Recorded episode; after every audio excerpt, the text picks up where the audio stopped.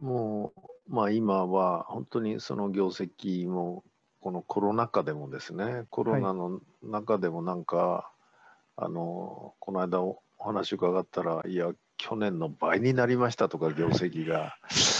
いどどうしてそんな風になるんですかねこれはね視聴者の方も聞きたいと思うんですよ。あの決してあのなんか風がいい方に吹いたとかそういうんでもないと思うんですけど。いやもう純粋にやっぱりスタッフみんな社員が頑張ってくれてるんだと思います。本当に。それでは視聴者は多分納得しないような気がするんですよね。多分頑張ってくれたからってっていうのはその別に他の会社でも社員って結構頑張ってるんだけど業績上がんないっていうのはいっぱいあるわけですよ世の中は。はい。あの、うん、ちょっと口幅ったいことを言わせていただくと、うんうん、はい。あのまあ私幹事さんと出会わせていただいた時って確か6年くらい前だったと思うんですけど。そうですね、はい、あのその前年の1月に、うん、会社畳もうと思った時期だった。そう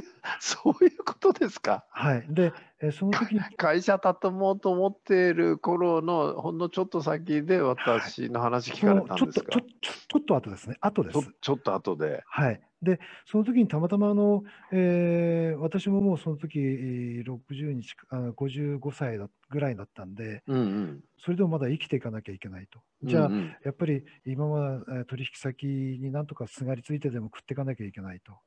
いうことで、えー、何社か、何人かにですね、まあ、えー、ある意味、言い訳のつもりでこう会社を閉めようと思うんだみたいな話に行ったんですね。で、その時に、えー、お前の理念なんだっていう問いをたまたま2、3人から言われまして、うん、で、えー、理念なんていうのは、それまではもう壁に飾って誇りにまみれるもんだと思ってましたから、そうですよね。はい。はい、あのー、それよりも俺が欲しいのは利益だ金だと。はい。わかりやすいですね。思ってたんですけれども、まあ、ただ、とは言いながらやっぱり相手の言う通りに素直にやらないと、自分がとことん行き詰まった時に助けてもらえないだろうと思ったんで、うん、そこでまあ理念を作ってみたと。そうすると、こう、理念ができてみたら、あれ？ちょっと雰囲気が変わってきて、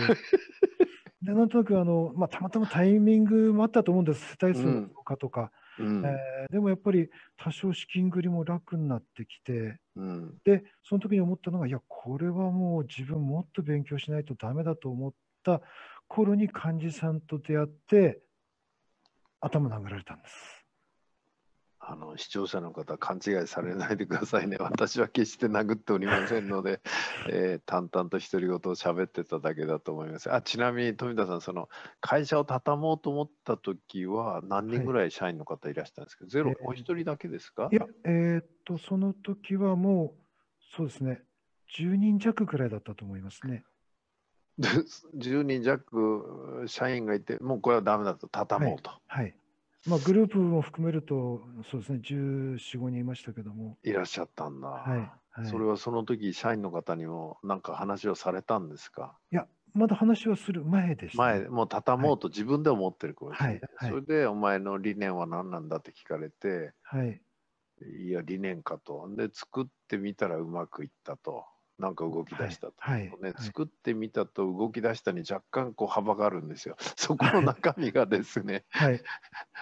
あの理念作りゃうまくいくのかったらそんなもんじゃないと思うんですよね世の中。はい、あの理念を作りまして、うん、で、えーと、これからの判断基準は全部理念だってもうどうせだったらということを思いっきりそっち側に振ったんですね振り子。うんうんえー、そうするとやっぱりあの社員に判断基準のよりどころが生まれたと思うんですよ。それまで私の顔色だったりなんだりだったものが。はいはいはいはい。はい、で、えー、まあ、それでおそらく仕事がしやすくなったっていうことと、えー、まあ、私ど私どもの仕事ってどうしても世帯数が一定レベルないと辛いっていうのがあるんですが、あそうですね、はい、それがこうある程度合致した時期なんじゃないかなとは思うんですけれども、やっぱりななんか変わってきた。うんうんうんうん。うん、で、なんかが変わってきたんで、まあ、その前に理念を作るときには、どうせ作るんだったらもう立派なもの作ったねと、で私も立派なもの作りましたけど、大変したと 言いたいと思って、1週間、10日ぐらい、もう本当に寝ないで考えましたね。はあ、それが良かったんだと思います。で、とにかくやっぱり不勉強さに気がついたというところです。ね、そこらあたりで私の話を聞いていただけた。そうですね。で、えー、とにかくやっぱり理念を実践するったってどうしていいかわからない。うん、あなるほど。はい。うん、でもやっぱりあの本当にあの患者さんに頭頭殴られたというかお話で頭殴られたっていうのはやっぱりそのうん、人にはそうする理由があるだとか、指が自分に向いてるかだとか、うん、えー、人にはそうする理由があるんだとかって聞けば聞くほど、ああ、自分やっぱりそういうことしてなかったよな。うん、自分で口先ではその、やっぱり利益が出たら、そういういろんなことやってあげたいと思っていても、うんうんうん、利益が今ないからできないっていう言い訳しかしてなかったんだな。っっていうふうに思って、うん、でその、まあ、苦しいお金の中からどんどんそういった社員に対して勉強の機会を与えたり一緒に遊んだりっていう。だ。から本当に患者さんがこうここういういろんな会社を見てきたらこんなにたくさんこういう会社がいい会社があるよ、うん、たちはこんなことやってるよ。その背景にはこんな考え方があるんじゃない、うん。うん、そそれを教えていただいて、で私はとにかく、じゃあ、えー、自分に指を向けさせるにはみんなにどういうふうに仕掛けをすればみんながそうなるのか、うん、人が生き生きと働くためにはどういう仕掛けをすればそういうふうになってくれるのかっていうことを考えればいいだけになったんですごく楽になりました。まあ、確かに私の、まあ、各地でさせていただいている勉強会っていうのはまあいい企業とかいい組織とかいい人がいたらその内容を紹介して、はい、そこのそのところに流れる何か見えない大切なもの、はいまあ、それをこう少し解説してるっていうか、まあ、ある意味その程度しかやってないわけですよね。うん、いやもうでもそれが本当にそしてさらにあの私にとってやっぱり大きかったのが、うん、あの自分が目指す会社を教えてくれたっていうことですね。エナ食品さんです。ああ、あそこに行ったのが大きかったですか、行かれたのが。あのお話をお伺いして、やっぱりいろいろ調べて、うん、すごい会社だなと思っていて、で実際に見て確信はしてましたけども、とにかくやっぱり自分が目指す会社はそれで、でそこに至るには、こういうふうにしてしてあのそういう会社にしなさい。って患者さんが教えていただいて。で私はそうするとそ具体的にやっていくと勝手にこうインナー食品に向かっていくんだなっていう。はあ、いや実は富田さんこう稲食品いろんな方連れてお連れしてますけどね、はい、人によっちゃまあ、あまりの衝撃でですねで要は何をしろって言うんだっていうふうに 怒る人とかですね 何していいかわからんとかですね。いやだから私1%でも2%でも近づいていただけたらいいんでもう同じこの世でねこんな企業があるんですよ。あとはどうするかはご自身の決断ですからっていう説明しかできないんですけども、はい、やっぱり目指そうとされたわけですね。あの私も確かにあの初めて稲食品さん拝見さあの見学させていただいたときに、はい、えーと、帰りの飛行機の中までやっぱりブルーになってました。できないって、俺にはもう無理だ。無理あやっぱりそうですか。ええ、思いました。もう本当にブルーになってました。ただ、幸いだったのは、うん、あのその時にあのたまたま患者さんの本持って行ってこう何気に読んでる時に、うん、あな、な、なんだ？患者さんの言う通りにしていくと、社風ができるんだ、風土ができるんだ、文化ができるんだ。うん、あ、だから稲食品があるんだっていうことに気がつけたんですね。だからますますも徹底しなきゃいけないっていうふうに思いましたね。だからうちの事業計画の中ではもう数字はほぼ100%出てきません。利益目標もありません。なし。売上目標もありません。なし。はい。で、稲食品さんがやってらっしゃるように、あの売上予測はた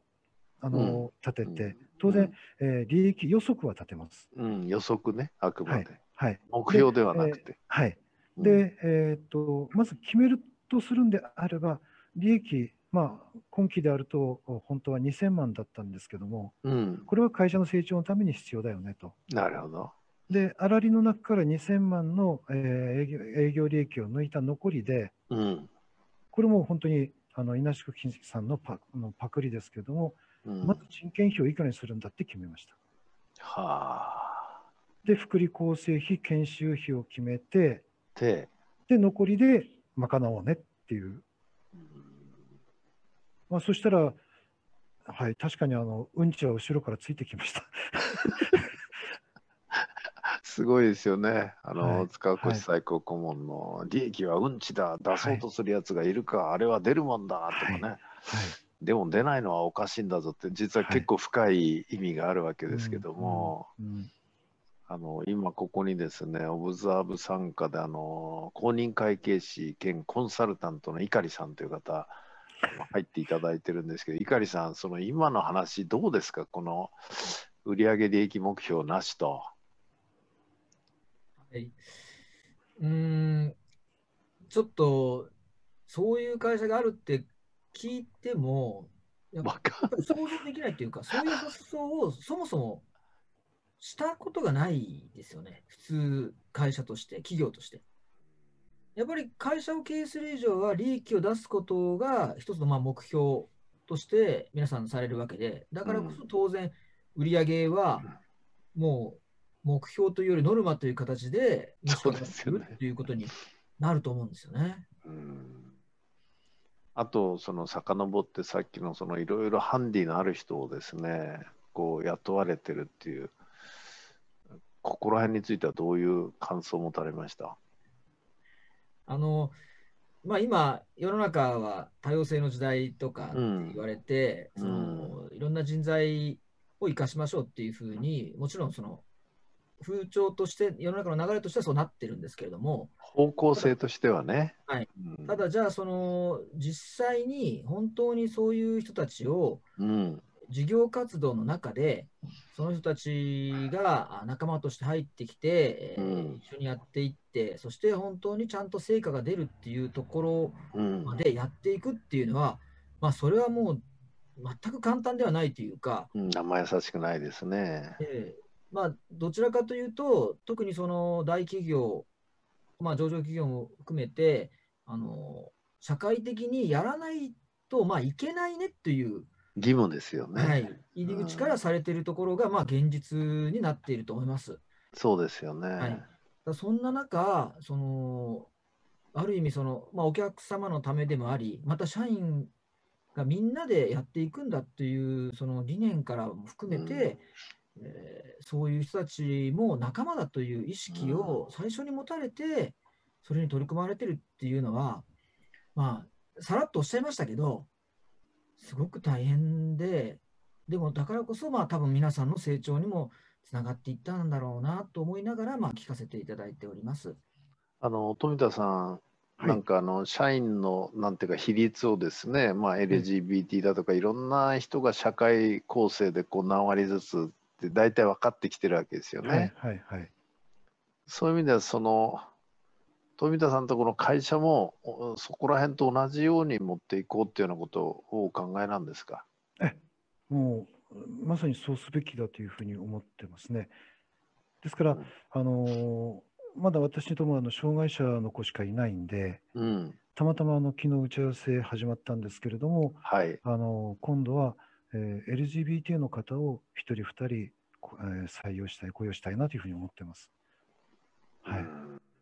でそうしないとあの、私たちのお客様が千差万別ですから、はい、そうですね。はい、で私たちがやっぱりその千差万別のお客様に寄り添うためには、私たちの会社が千差万別、インクルーシブになっていかなきゃいけない。うんうんっていうふうに考えて、まあ、そういう今方向で進もうと思ってます。あの口で言うのは簡単なんですけどでもねでよく本当に雇ってこられていろんな方を。まあでもやっぱりあの私の中ではあの優しさと成長がなければやめてもらいますということは、これは障害者の子だけじゃなくて、一般社員にも言ってますんで、全くそこは平等っていうか同じなんですね。はい、はい、でやっぱりその、うん、今年うつあ、えっと、転換の子ですね、転換、うん、中年男性だったんですけども、うん、やっぱりその成長意欲がどうしても見れなくてやめてもらいました。なるほどね。そこはもうちゃんとけじめをつけて。けじめをつけますね。うんそこら辺は多分社員から見ると一つの、まあ、富田さんへの信頼っていうかねいうことにもつながるのかなっていう気はちょっとしますよね。ああそうかもしれないですね。やっぱりその言ってることとやってることが会社にも、ね、おっしゃるように、うん、一致してないと はい、社員は信用してくれませんので。いや、単に情けで雇ってんじゃないと、ちゃんとやってもらうんだと、はい、成長もしてもらうよと、他人への思いやりもちゃんと持ってほしいんだよと。はい、でそこにやっぱりあのついてこれない人はもう別のところでと、はい、いう軸ですよね、一つの。はい、はい。うん